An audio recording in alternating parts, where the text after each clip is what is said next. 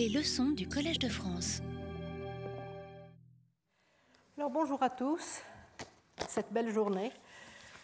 Euh, alors je vais vous parler aujourd'hui du manioc. C'est un sujet qui me tient à cœur. J'ai tout appris de Madame Laure Empereur, ici présente, qui m'a entraînée dans un, projet de recherche euh, sur le moyen Rio Negro dont je voudrais vous, dans un moment vous dire euh, quelques mots. Mais euh, j'ai fait, fait, mon devoir et je vais vous parler donc du manioc d'une façon plus générale. Puis je, parlerai de notre expérience sur le moyen Negro. Bien. Le manioc, vous le savez peut-être, est, la quatrième denrée la plus importante, enfin comme aliment de base au monde. Euh, le manioc est consommé, par environ 500 millions de personnes entre l'Amérique du Sud surtout, enfin l'Amérique, les Amériques, et euh, elle a été introduite aussi en Afrique et elle est extrêmement cultivée en Afrique aussi, à tel point qu'à certains endroits, elle a délogé l'importance euh, des ignames qui, eux, ont fait le parcours inverse, c'est-à-dire qu'ils ils ont été, leur origine est africaine et ils ont été euh, transportés euh, Brésil, en, Amérique. Donc, c'est un genre très important, c'est une espèce très importante, le manioc, mais elle appartient à un genre et je vais vous parler donc de l'origine de ce genre qui est assez intéressante.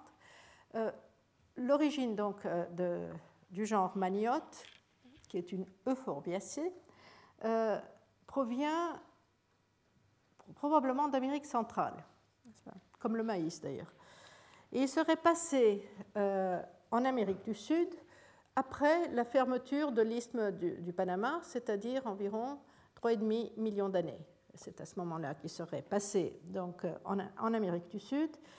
Et, et ce genre maniote a colonisé très rapidement, aurait très rapidement colonisé les... Je dis aurait parce que finalement ce sont des recherches qui, qui sont en cours et qui changent assez souvent. Mais on dit actuellement que ce genre maniote aurait euh, colonisé rapidement les terres basses euh, d'Amérique du Sud euh, mais pas toutes, surtout celles qui ont une saison sèche prononcée. Donc particulièrement les savanes et euh, pour le Brésil, la Caatinga, c'est-à-dire une, région au fond très désertique pendant la plupart de l'année. donc elle n'est pas originaire, elle n'est même pas particulièrement adaptée à un climat humide comme celui de l'Amazonie. Mais elle a elle, a quand même colonisé le pourtour, si vous voulez, euh, de l'Amazonie, surtout la partie sud, dans la zone de transition entre le Cerrado, donc ces savanes du plateau central brésilien, et euh, le sud du bassin amazonien.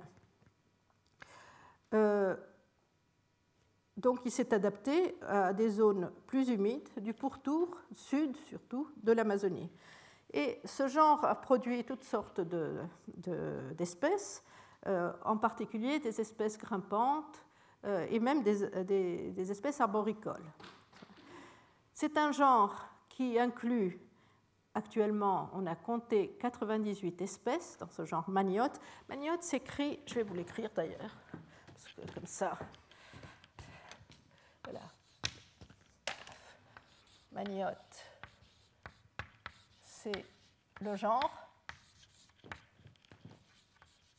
Et l'espèce qui va nous intéresser euh, particulièrement, c'est euh, le. Comment ça s'écrit déjà? C'est l'esculenta, maniote, esculenta. voilà, maniote, esculenta. Et euh, qui a été plusieurs espèces, et ça a été euh, décrit en premier par Kratz. Parfois, on ajoute encore un esculenta à la fin, et puis je vais tout de suite vous écrire une autre variété, une autre espèce, Folia, dont je vais vous parler dans un instant. C'est là, le même maniote. C'est cette euh, espèce qui, croit-on maintenant, euh, a été à l'origine, et l'origine d'ailleurs unique, de la domestication du manioc. Donc, euh, c'est une domestication qui aurait eu probablement pour théâtre le sud de l'Amazonie, et comme je vous l'ai dit, la zone intermédiaire entre les savanes et la forêt. Dans une région qui, pour ceux qui connaissent un peu la géographie du Brésil, euh, comprend aujourd'hui les États de l'Acre, Rondônia, le nord euh, du Tocantins, le nord du, ah, du Mato Grosso aussi et les Tocantins. Et tout ça à, partir d'une seule espèce de maniote, qui est justement le maniote Esculenta flabellifolia. Euh,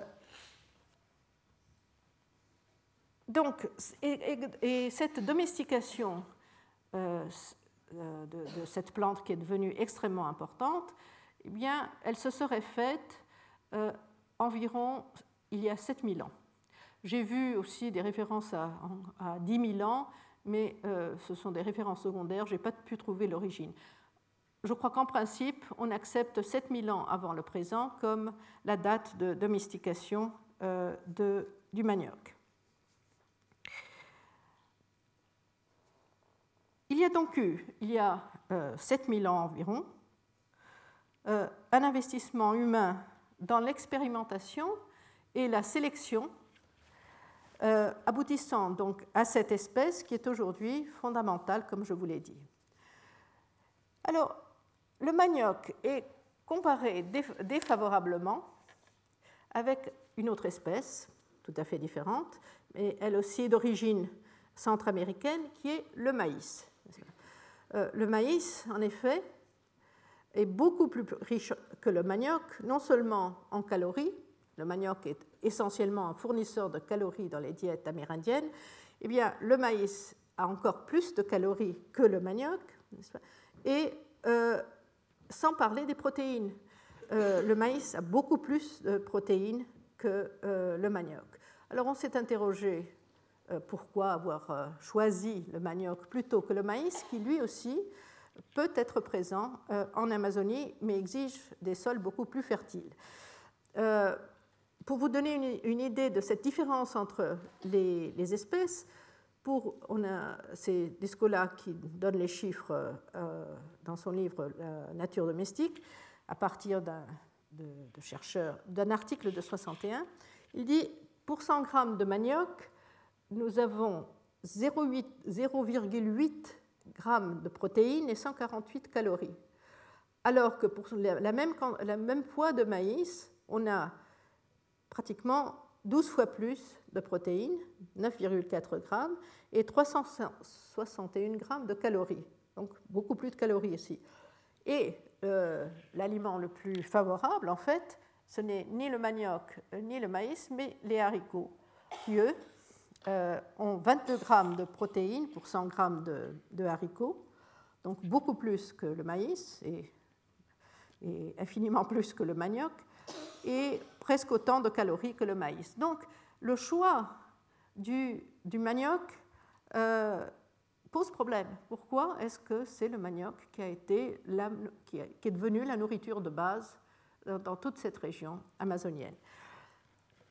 En fait, le manioc n'a pas cessé de poser des questions, euh, dont les réponses d'ailleurs euh, en disent plus long sur l'idéologie de ceux qui les posent qu'elles n'avancent de solutions. Alors pourquoi Premièrement, avoir préféré le manioc au maïs, euh, le maïs n'a en Amazonie qu'une une présence secondaire. J'en parlerai dans un moment. Euh, mais alors pourquoi aussi, dans beaucoup de régions amazoniennes, préfère-t-on cultiver le manioc amer, qui est un manioc hautement toxique, au manioc doux, que, l'on peut au contraire consommer tranquillement, rôti, cuit, euh, et même éventuellement dans certains endroits crus.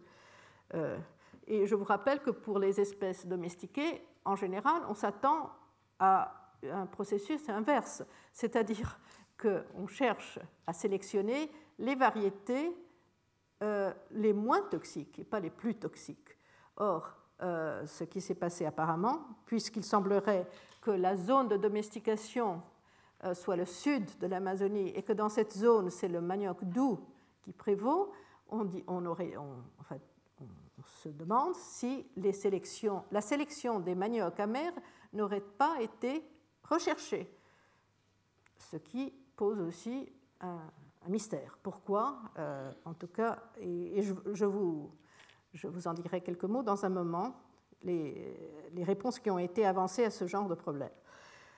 Euh, donc, pourquoi euh, préfère-t-on cultiver le manioc amer dans beaucoup de régions, en fait presque la majorité de l'Amazonie, sauf le pourtour euh, Pourquoi, au contraire, d'autres régions ne connaissent que le manioc doux? Par exemple, les Achuars, justement, d'Équateur, les Achaninka et les Kashinawa, par exemple, ne cultivent que du manioc doux. Euh, pourquoi est-ce que euh, certains préfèrent les variétés jaunes et d'autres préfèrent des variétés blanches? Et puis, et c'est le thème principal qui retiendra notre attention ici, euh, pourquoi tant de variétés de manioc?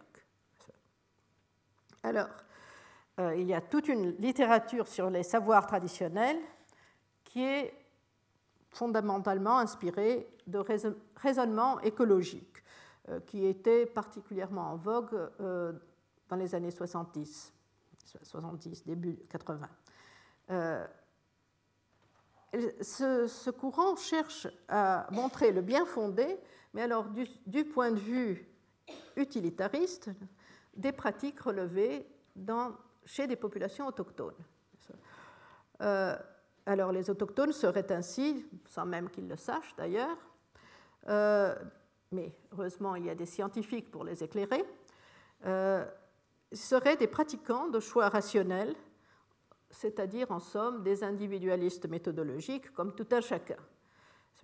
Et un exemple célèbre, enfin en tout cas c'est un exemple que j'affectionne parce qu'il est tellement, il est tellement cocasse, euh, eh bien, un exemple euh, célèbre de cette approche est celui avancé dans les années 70 par un anthropologue américain de cette tendance, qui s'appelait euh, Marvin Harris, et qui donnait des explications écologiques euh, à tous les phénomènes culturels. Euh, dans un de ses articles, par exemple, il parle de la divination scapulaire par je ne sais plus quel, quel groupe d'éleveurs de, rennes, je crois. C'est-à-dire que la divination se procède par une inspection de, de, l'épaule, si vous voulez, euh, d'un renne. Eh bien, euh, il explique que c'est tout à fait rationnel, puisque si on utilise une divination comme celle-ci, euh, les résultats ne peuvent être qu'aléatoires, et donc on chassera un peu n'importe où chaque fois. Et, donc, et cela, c'est la façon la plus rationnelle d'exploiter, dit-il, un environnement. Euh, du point de vue euh, synergétique, c'est-à-dire que si on chasse un peu partout, au lieu de, favoriser certains endroits, eh bien, c'est la façon la plus sensée, la plus rationnelle, dit-il, de, de, chasser, puisqu'on conserve le gibier de cette façon-là, et on, et on maximise aussi les exploits euh, de chasse. vous voyez que je n'attache pas une énorme importance à ce genre d'explication. Euh, mais c'est encore dans cette veine, pourtant, qu'on a voulu avancer euh, que dès que le maïs euh, aurait été disponible, lui aussi, lui aussi a dû franchir, n'est-ce pas, l'isthme du Panama, eh bien, il aurait permis un accroissement considérable de la production et donc une concentration de population qu'on ne pouvait pas euh, alimenté avec simplement du manioc. Donc le maïs aurait permis, et le maïs, comme je vous l'ai dit, a besoin de terres plus fertiles, mais dans les plaines alluvionales de l'Amazone, eh bien, il aurait trouvé un euh, milieu qui lui permettrait euh, d'être cultivé très aisément. C'est là, sur les plaines alluviales de l'Amazone, qu'on a trouvé, il y a déjà deux ou trois décennies, des évidences d'une population beaucoup plus nombreuse que ce qu'on connaît aujourd'hui des petites sociétés amazoniennes, qui, comme vous le savez, en, général se chiffrent par centaines et seules quelques-unes dépassent les milliers d'habitants. Deux ou trois ethnies seulement en Amazonie dépassent les 10 000 habitants. Donc c'est c'est une population assez raréfiée aujourd'hui. Et on a trouvé euh, des vestiges archéologiques euh, sur la, enfin, à côté du lit de l'Amazone euh, qui témoignent d'une population beaucoup plus dense et peut-être, probablement, d'une hiérarchisation qu'on ne trouve pas dans les petites ethnies que l'on connaît maintenant c'est-à-dire euh, ce qu'on a appelé les chefferies ou les caciques. En général, c'est connu comme des chefferies.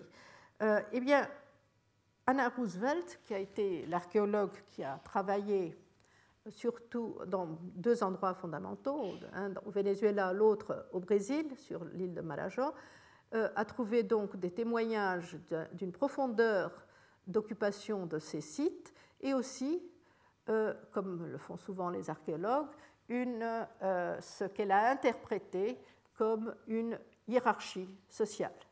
Euh, en général, les archéologues se fondent sur la différence dans les offrandes et sur les tombes, n'est-ce pas, les objets entourant une tombe, pour dire voilà, il y a des gens de statut différents.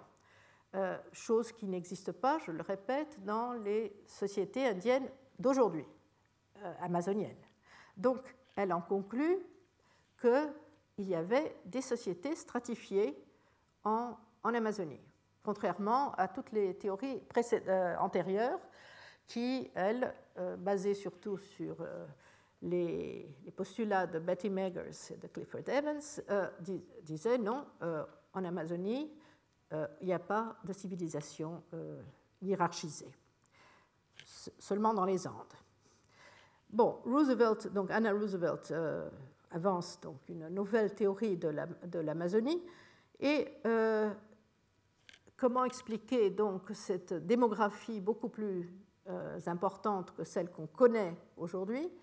Eh bien, elle l'attribuera justement au maïs.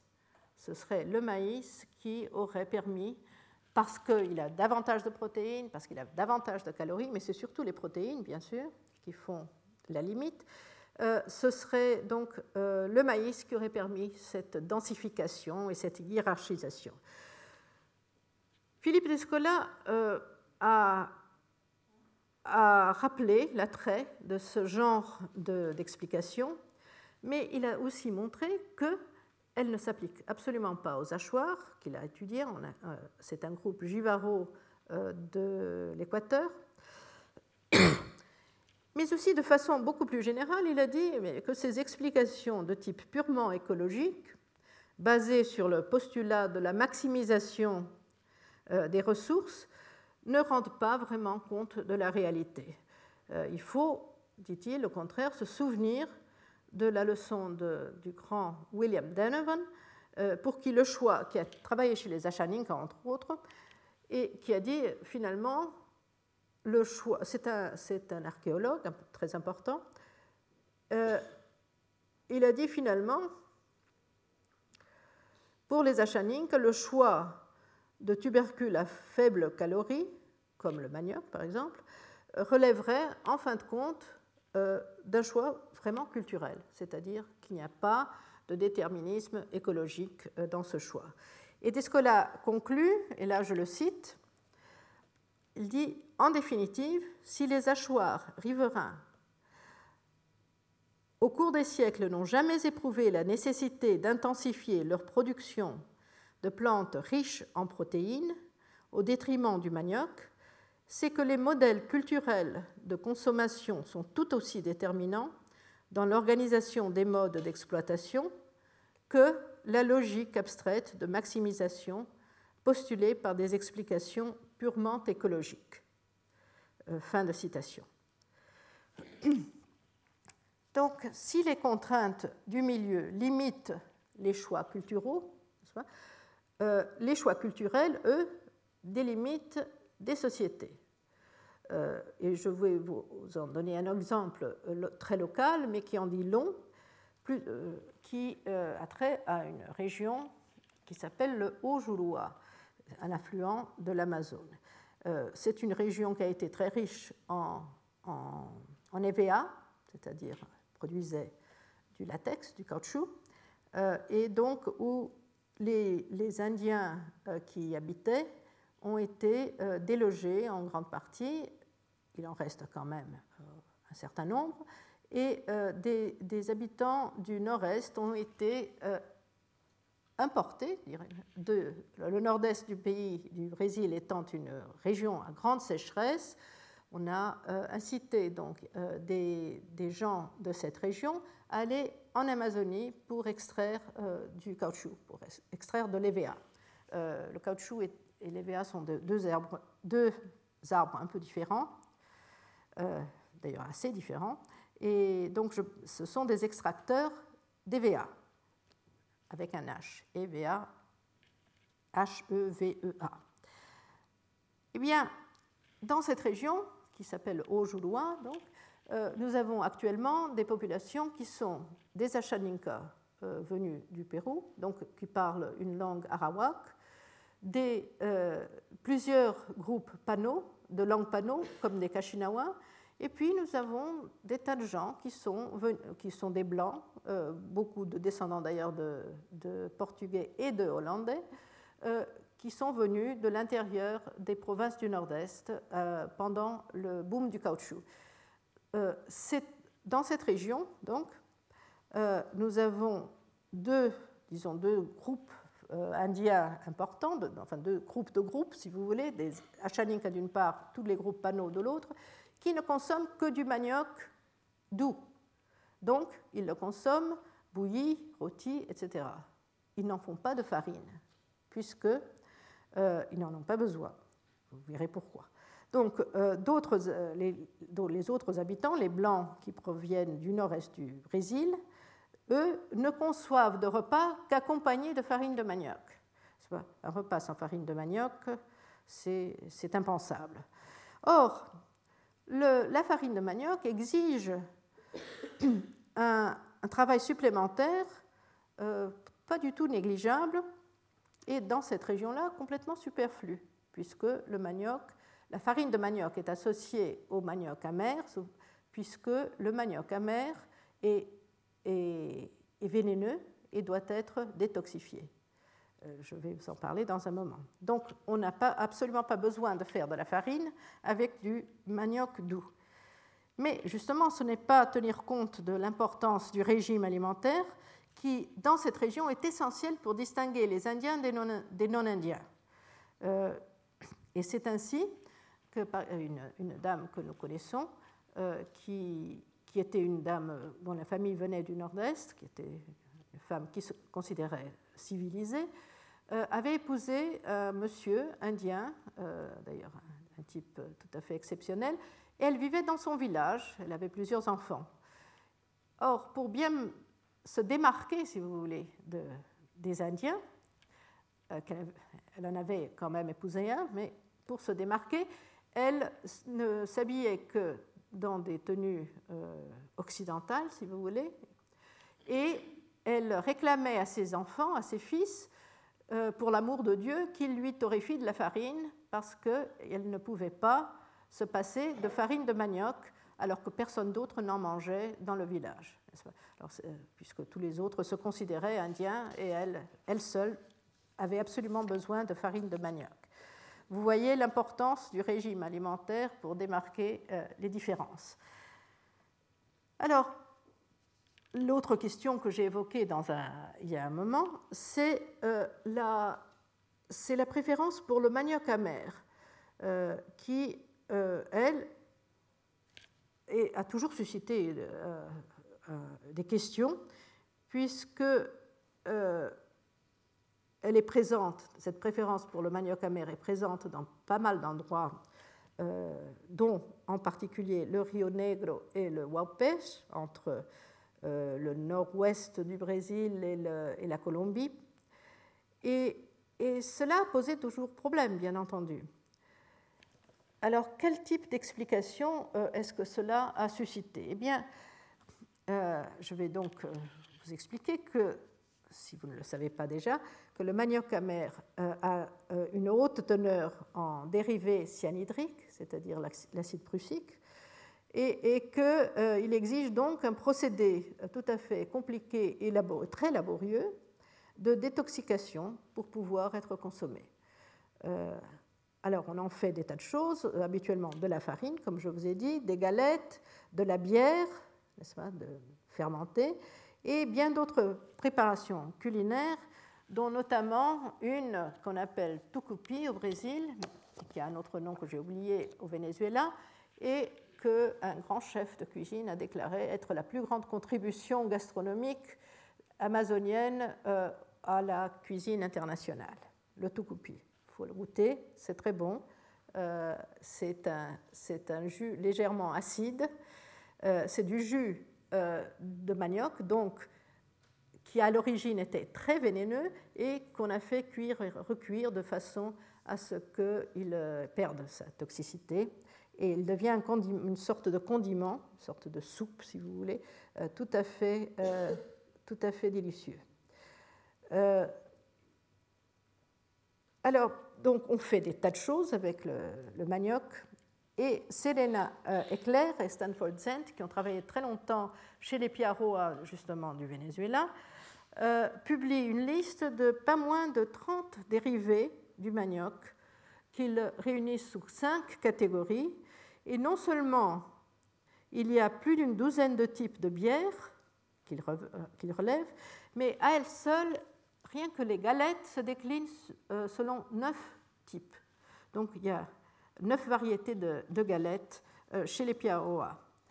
Euh, alors, les écologistes, encore eux, se sont demandé, à bon droit d'ailleurs, à quoi tenait cette préférence marquée dans la grande majorité du bassin amazonien pour les maniocs amers, étant donné le labeur qu'ils impliquent.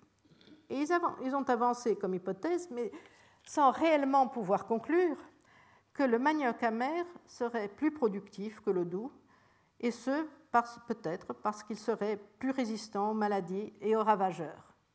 Euh, ce sont les théories euh, les plus récentes, du moins à ma connaissance, de euh, Warren Wilson et de Darna Dufour, qui ont travaillé eux aussi chez les Tucanos, enfin, c'est-à-dire dans le versant colombien du même bassin du Rio Negro, en fait du Waupech. Mais euh, en fait, Wilson, quand il, euh, relate ses, recherches, il dit que malgré un nombre considérable de pathogènes et de pestes, dont la plupart étaient représentés dans les parcelles de ces Indiens qu'il a interviewés, la production totale ne semblait absolument pas inquiéter les Indiens.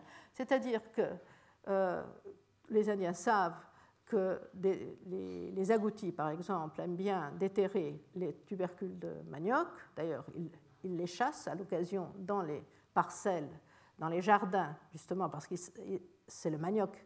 Ils savent que le manioc va les attirer. Mais il y a en outre toutes sortes, on a compté, je crois, euh, dans les 200, euh, les variétés de pathogènes et de pestes qui peuvent attaquer le manioc. Euh, on s'est dit, ces écologistes, ces anthropologues écologistes ont fait le raisonnement qui me paraît de bon sens, se disant, eh bien, puisque le manioc est, vénéneux, probablement il a des, défenses particulièrement adaptées aux pathogènes et aux pestes. Donc, c'est une façon, choisir le manioc amer serait une façon de se défendre des pathogènes et des pestes. En fait, quand il a interviewé euh, les Indiens, euh, ils ont dit oui, oui, oui, oui, oui, oui, N'est-ce pas comme souvent ils font. Et puis, et puis, en fait, il s'est aperçu qu'il ne pouvait absolument pas conclure et que, euh, bien qu'ayant montré tous les pathogènes ayant vérifié que les Indiens savaient bien qu'il y avait des tas de pathogènes dans leur plantations de manioc, cela ne les inquiétait nullement. Ce qui d'ailleurs montre bien que l'agriculture du manioc produit des excédents tels que les gens finalement se soucient assez peu de maximiser le, rendement. Alors, euh, dans une toute autre veine, nous avons d'autres explications de, cette affaire, du pourquoi le manioc amer. Eh bien, euh, l'anthropologue britannique Peter Rivière, qui était professeur à Oxford, et qui était clairement inspiré de Meyassou, qui en 1900, Claude Meyassou, en 1980, euh, je vous le rappelle, a euh, publié un livre qui a, fait, qui a eu un, certain euh, retentissement, qui s'appelait Femmes, greniers et capitaux. Meyassou travaillait en Afrique, et sa thèse était qu'au fond, toute cette oppression des femmes était comment dire, agencées par des institutions qui euh, les reléguaient à des, tâches moins, moins, prisées, moins valorisées, et que, au fond, cette organisation euh, d'apparence culturelle était une façon d'opprimer euh, les femmes. donc, Peter Rivière a, saisi, l'idée et il a publié en 1987 un article sur le manioc amer, justement. Et là, il soutenait que le travail exigé des femmes pour produire le manioc, ainsi que la farine, la bière, etc., non seulement était dévalué, mais qu'il était en quelque sorte proportionnel à l'effort de contrôler des femmes, justement. Et, et à preuve, il avançait le fait que chez les Toucanos, euh, où on appréciait beaucoup euh, de la bière fraîche tous les jours, euh, et de, la farine, bien entendu, eh bien, c'était là, chez les Toucanos, une, société qui avait des problèmes avec, les femmes. Pourquoi? Parce que le, système matrimonial Tucano est exogame, comme on dit en, anthropologie, euh, et virilocal, c'est-à-dire que les épouses viennent d'un autre groupe, d'ailleurs dans cette région d'un groupe dont la langue est différente nécessairement, et donc ce sont des femmes qui parlent une autre langue et qui s'installent dans le village de leur mari. Euh, ce sont des femmes donc qui viennent d'ailleurs et qu'il faut contrôler d'une façon ou d'une autre et un endroit, donc dans un système où les hommes sont, eux, chez eux, dans leur lignage, dans leur village. Donc, euh, il faut absolument contrôler ces femmes et on leur impose un labeur continu, à tel point que chez les Toucanos, on, parle de 40 à 60 heures de travail par semaine pour les femmes Toucanos. Alors, à contre-preuve, pour euh, Peter Rivière, eh bien, quand on passe à une société, au contraire, uxorilocale et euh, endogame, c'est-à-dire une société où, ce sont les femmes qui restent dans leur village et ce sont les époux qui vont s'installer chez leur beau-père, eh bien, dans ce genre de société où, au fond, les hommes, tant qu'ils ne sont pas eux-mêmes beaux-pères, n'ont que très peu d'autorité, eh bien, les femmes sont beaucoup plus libres, elles travaillent beaucoup moins, et euh, donc, pour Peter Rivière, c'était la preuve que, euh, que c'était bien, que le manioc, au fond, n'était qu'une façon le manioc amer et toute cette euh, farine et cette bière, etc., n'étaient que des façons de masquer le contrôle qu'on imposait aux femmes. Alors, cette vision, bien entendu, a été démentie par beaucoup d'ethnographies. Déjà euh, en 1986, le livre de Philippe Descola, justement La nature domestique, mettait en relief la valorisation du travail horticole euh, et, des femmes à Et sur le Rio Negro, tout autant d'ailleurs que chez les Pierrois, Laurent Prère et Florence Pinton, dans les années 1990, en fait, en 19, ils ont publié des articles très importants à la fin des années 90, euh, notamment 98 et 2000. Et d'autre part, Serena Eclair, qui a travaillé chez les Piarua du Venezuela et qui a publié en 2004, eh elles ont respectivement montré que loin d'être dévalué, le travail des agricultrices en tant que pourvoyeuses de bière de farine et de manioc en général est reconnu comme source de renommée, de fierté et de réalisation personnelle. Euh, Philippe Descola euh, a tout un chapitre sur le monde des jardins dans son La nature domestique qui montre bien euh, l'importance qu'ont les femmes dans ce domaine. Et, c'est une importance qui leur est reconnue. C'est ça qui est important. et alors, les hachoirs ont même un système qui, lui aussi, a beaucoup intrigué. Ils cultivent du manioc doux et ils cultivent du manioc en, abondance, comme, comme d'ailleurs toutes, toutes ces sociétés. en général, le travail horticole n'est pas considéré comme particulièrement dangereux. C'est plutôt la chasse qui, euh, dans beaucoup d'ethnies amérindiennes, est au contraire considéré comme un exploit euh, et une source de prestige. Or, ce que Philippe Descola montre dans son livre, c'est que pour les femmes hachoirs, on considère que leur travail est hautement dangereux. Pourquoi? Parce qu'on on, attribue au manioc une sorte de jalousie euh, qui se manifeste, ils sont des sortes de, de vampires assoiffés de sang et dans une société où l'idée que le, où l'idée prévaut que le sang est en quantité limitée, euh, ils peuvent euh, nuire aux enfants biologiques des femmes. Donc le manioc est en concurrence avec les enfants. Et euh, c'est donc, il revient aux femmes d'essayer d'apaiser ces maniocs en, le, en en leur adressant des, sortes d'incantations, et aussi en s'occupant très bien de cette société des maniocs. Je n'aurai probablement pas le temps de parler des sociétés de manioc, mais euh, j'y fais mention là maintenant, et j'y reviendrai si c'est possible.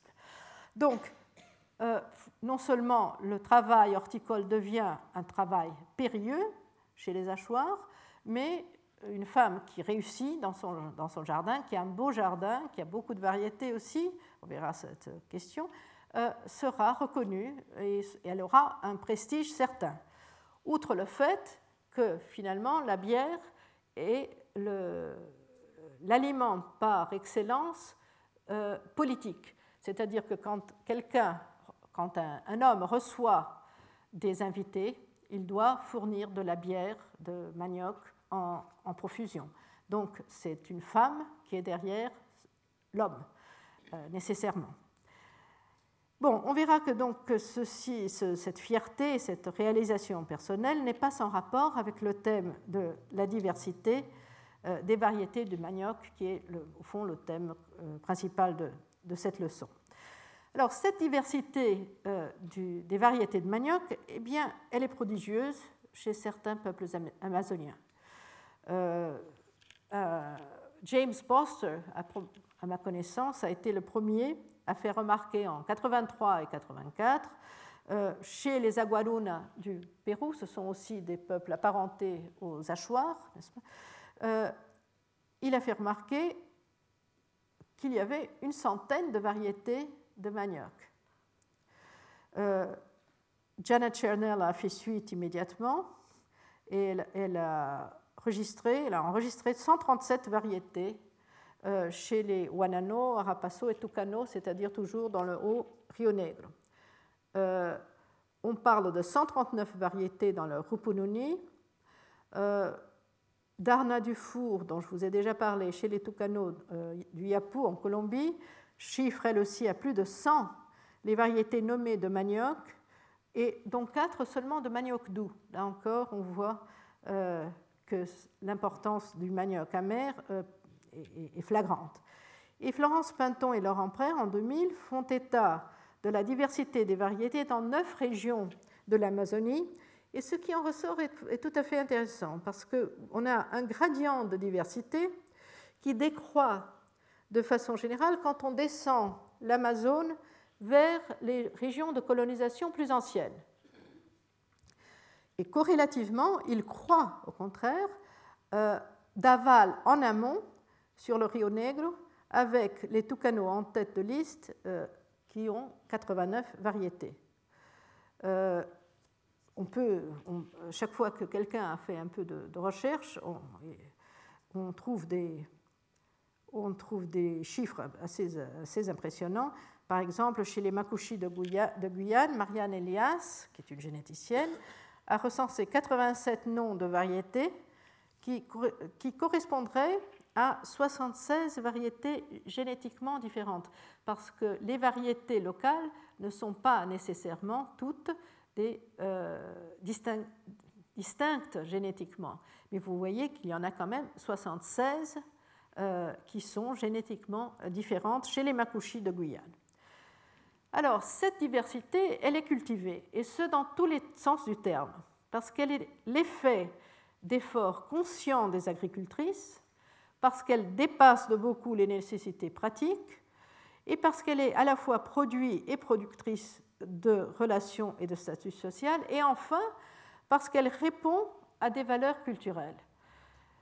Alors, pourquoi? Eh bien, le, je vais vous, développer un peu toutes ces affirmations. Eh bien, il faut savoir que le manioc est normalement reproduit par boutures, euh, qui sont chacune comme un clone de la plante qui les a produites. Euh, et c'est là, on s'en doute, une façon peu propice de se reproduire, euh, peu propice pour la diversification, puisque la plante mère, la tige de la plante mère, si vous voulez, est coupée en tronçons et, euh, ces boutures sont ensuite replantées, plantées, fichées en terre. Ce sont donc des clones. alors, si on, reproduit le manioc par des clones, comment se fait-il qu'il y ait autant de diversité? Problème Eh bien, on a trouvé qu'il y a deux sources principales à, cette diversité. Euh, la première, ce sont les dons et les échanges. Alors, ces échanges peuvent se donner entre mère et fille, belle-mère et bru, mais aussi de façon beaucoup plus générale, euh, elles, dépendent euh, de toutes sortes de liens sociaux. et ce sont des liens euh, sociaux qui seront d'autant plus importants que le statut social de celle qui échange n'est-ce pas, est important, et c'est un statut qui est à son tour renforcé par ces échanges. Euh, c'est un mécanisme qui a été particulièrement bien décrit euh, par Laurent Prère dans le Moyen Rio Negro et à nouveau par Serena Eclair pour les Pierrois.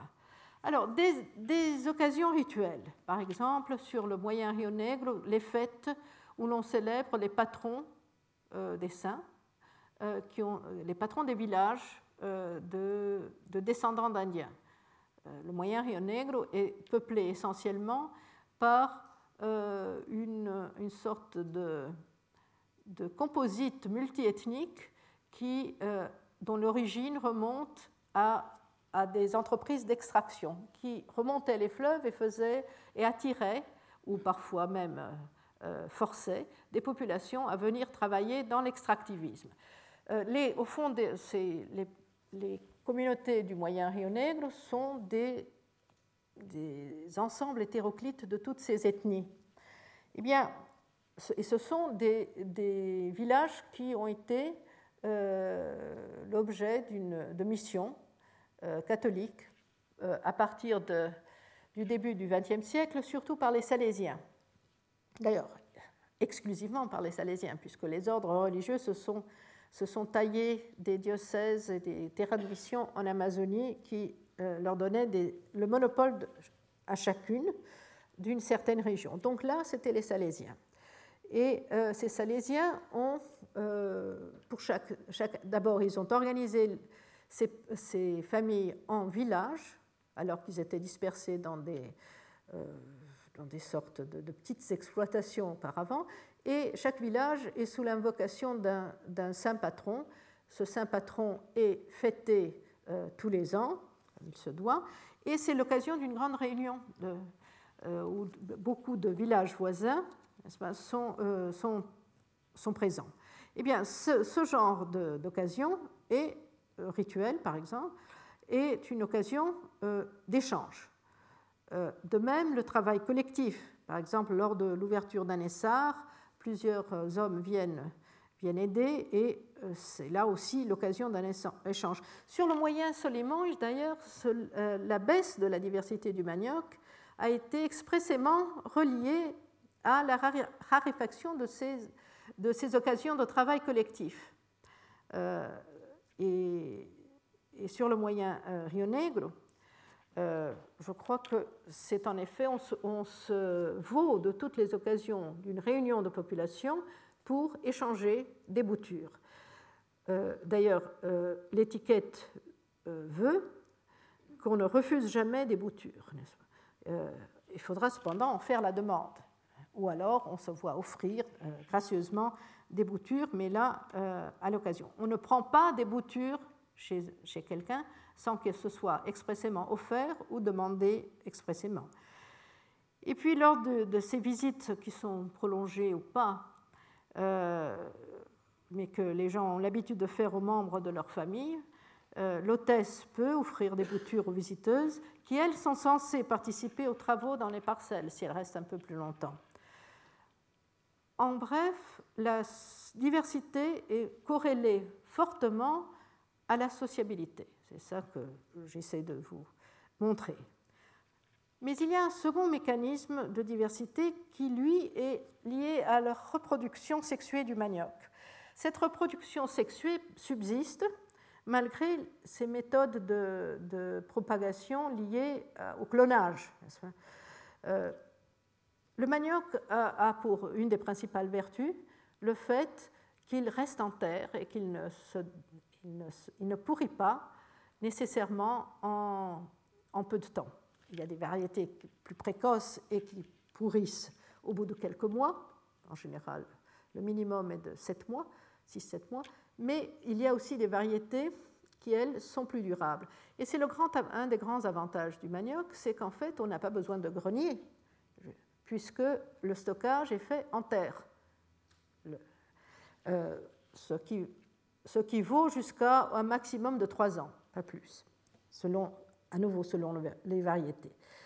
Mais enfin, normalement, euh, le manioc résiste, il résiste plus d'un an dans le sol et il est souvent arraché après. Vous savez que c'est le tubercule qu'on mange, n'est-ce pas?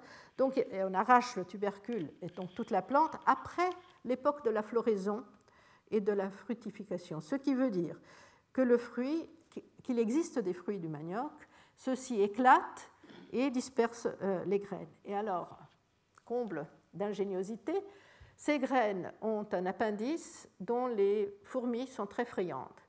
Donc non seulement il est dispersé par les graines sont dispersées par l'éclatement du fruit, mais les, fourmis se chargent d'enfouir ces graines sous terre. Et ces graines restent dormantes très longtemps.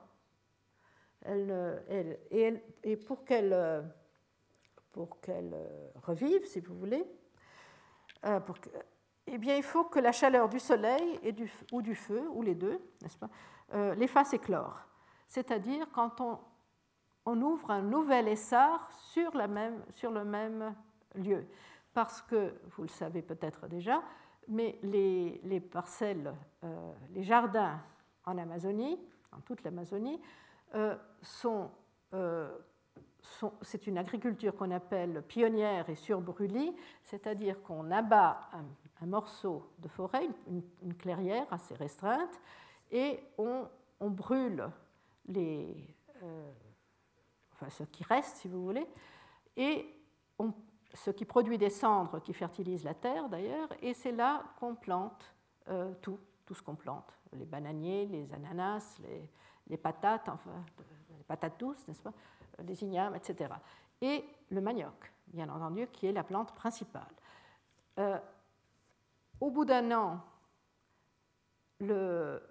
on, ouvre un deuxième euh, essar euh, où l'on transportera une certaine partie des, vieux, des boutures de l'autre. Pourquoi?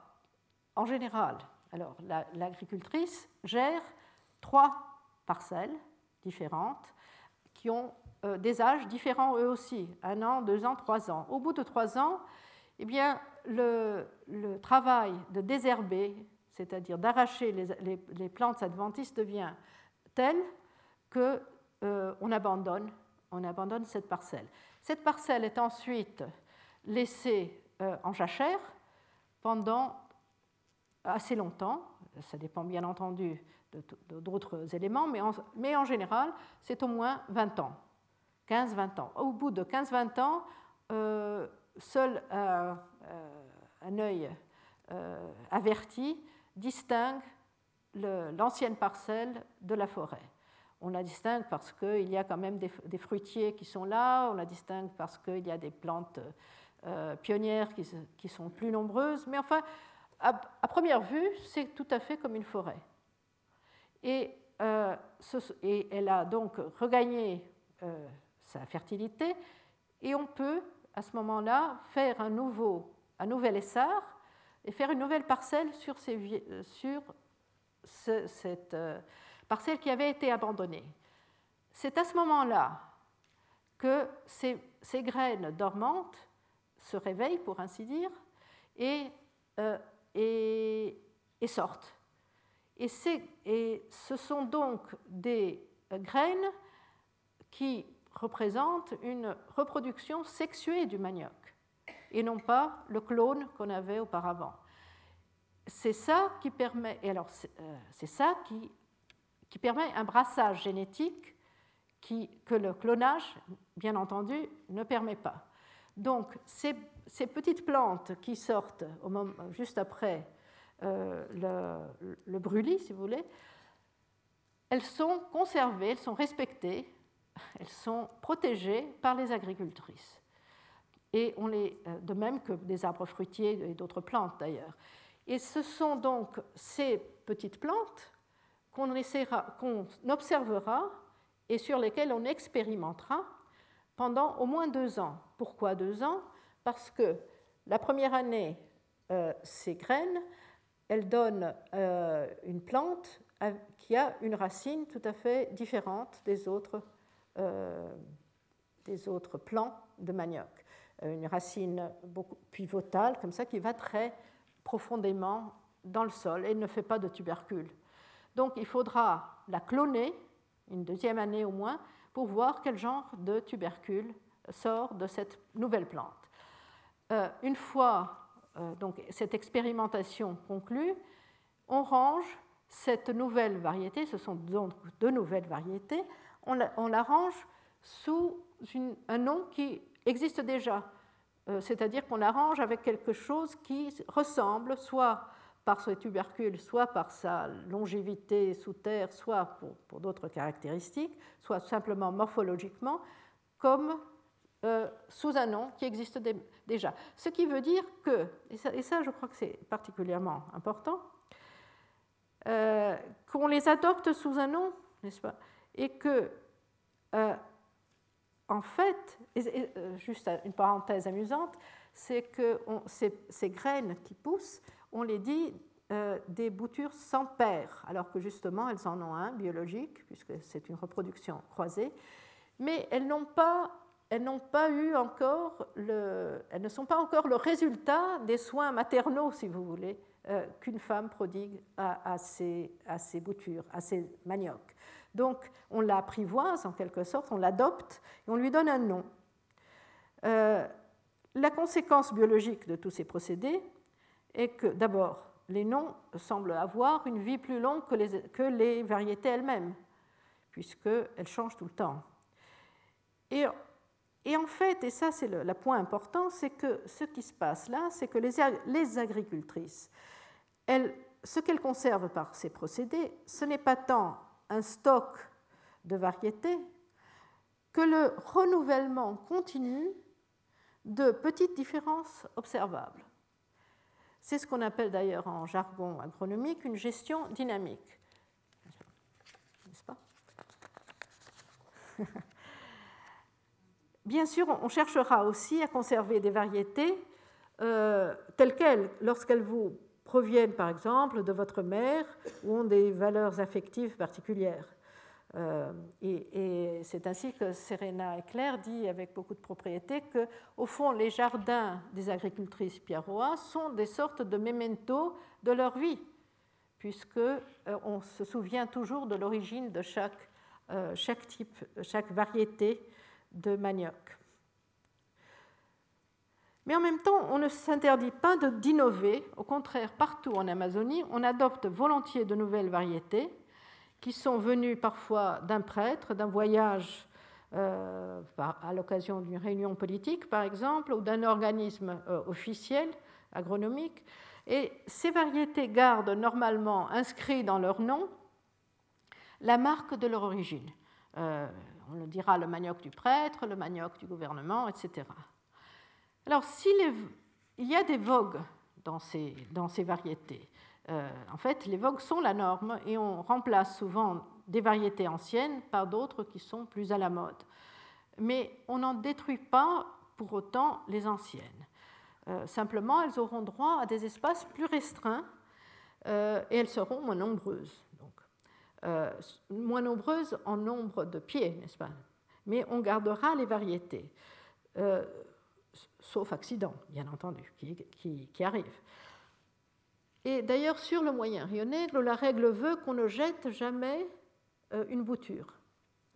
Euh, et comme chaque agricultrice, comme je viens de vous le dire, une agricultrice bien établie gère à la fois trois euh, parcelles, qui sont donc étagées sur trois ans, il faut, qu'il lui faut chaque année transplanter des boutures d'une parcelle plus ancienne à une nouvelle, eh bien, si on n'a pas de terrain suffisant euh, pour accueillir toutes les boutures, comme on ne les jette pas, on les fichera en terre sur le bord d'une parcelle.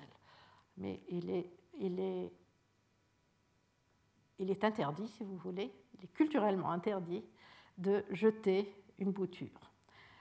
Donc, chaque femme aura ainsi sa propre collection de variétés et qui feront sa fierté. Euh, du point de vue utilitaire et organoleptique, c'est-à-dire du goût, euh, il y a une énorme redondance. On n'a absolument pas besoin de toutes ces variétés. Euh, en effet, en fait, on, plantera en général des variétés qui mûrissent rapidement, d'une part, un minimum de 6 ou 7 mois, mais qui ne subsistent, elles, pas très longtemps dans le sol après cela. Et on plantera aussi des variétés qui, au contraire, restent jusqu'à 2 ans, voire euh, exceptionnellement 3 ans, euh, sans pourrir dans le sol. Euh, et puis d'autre part, on, cultivera des maniocs jaunes et des maniocs blancs à différents usages culinaires, et d'ailleurs on les mélangera assez volontiers. Certains auront davantage d'amidon, seront plus précoces, d'autres feront une farine meilleure, certains produiront davantage, mais pour parer à toutes ces considérations, on pourrait parfaitement se contenter d'un nombre bien moindre de variétés que ceux que nous avons euh, signalés. Euh, d'ailleurs, des extracteurs d'EVA justement du Haut-Jourois, euh, qui viennent d'ailleurs, n'est-ce pas, qui viennent du nord-est, s'accommodent de quelques 16 variétés seulement, et les Indiens Satare Maoué de Malawi, déjà plus en, aval dans l'Amazone, que, ne cultivent que 13 variétés seulement. C'est donc, et c'est ce qu'ont conclu plusieurs chercheurs, que la diversité des variétés est une valeur en elle-même. Euh, donc, toujours euh, sur le moyen Rio Negro, euh, Pinton et Amprère ont relevé chez, une chez, les, agriculteurs du moyen Rio Negro une moyenne de 33 variétés pour 5 agricultrices. Donc chacune avait en moyenne 33 variétés. Euh, pour les agricultrices Baniwa, 26 variétés en moyenne. Euh, donc c'est la collection, plus que toute autre chose, qui fait la valeur esthétique euh, et morale des jardins du Rio Negro. Pour conclure, alors, la diversité génétique des variétés de manioc produite par certaines sociétés autochtones est d'une importance considérable pour la sécurité alimentaire de 500 000 personnes dans le monde, entre l'Amérique et l'Afrique. Euh, elle dépend, on l'a vu, outre l'accès à la terre, bien entendu, de la pérennité d'un système de sociabilité et de valeurs. C'est dire qu'il faut à la fois reconnaître les services rendus à l'agriculture, à l'agronomie, par ces sociétés, et l'importance aussi de la continuité de leur système et de leurs valeurs culturelles. Ce dernier point a été reconnu au Brésil, mais seulement ce dernier point. Euh, en fait, en 2010, euh, grâce à l'initiative de Laurent Prère, le ministère de la Culture, par le moyen de l'Institut du patrimoine historique et artistique national, l'IFAN, a mis en, œuvre la Convention de l'UNESCO sur le patrimoine immatériel, qui date du début des années 2000, et a classé euh, le système agricole du Rio Negro comme un tout, comme patrimoine immatériel euh, du Brésil. Ça a été une, innovation complète. On n'avait jamais enregistré un, système euh, comme un système agricole comme patrimoine culturel et ça a donné une, au moins une reconnaissance et une visibilité tout à fait inédite à cette contribution que les agricultrices euh, des, sociétés indiennes et leurs descendantes euh, sur le, Rio Negro donnent, cette contribution qu'elles donnent à la sécurité alimentaire euh, du monde, en préservant la diversité génétique du manioc. Voilà. C'est tout. Retrouvez tous les contenus du Collège de France sur www.colège-2-france.fr.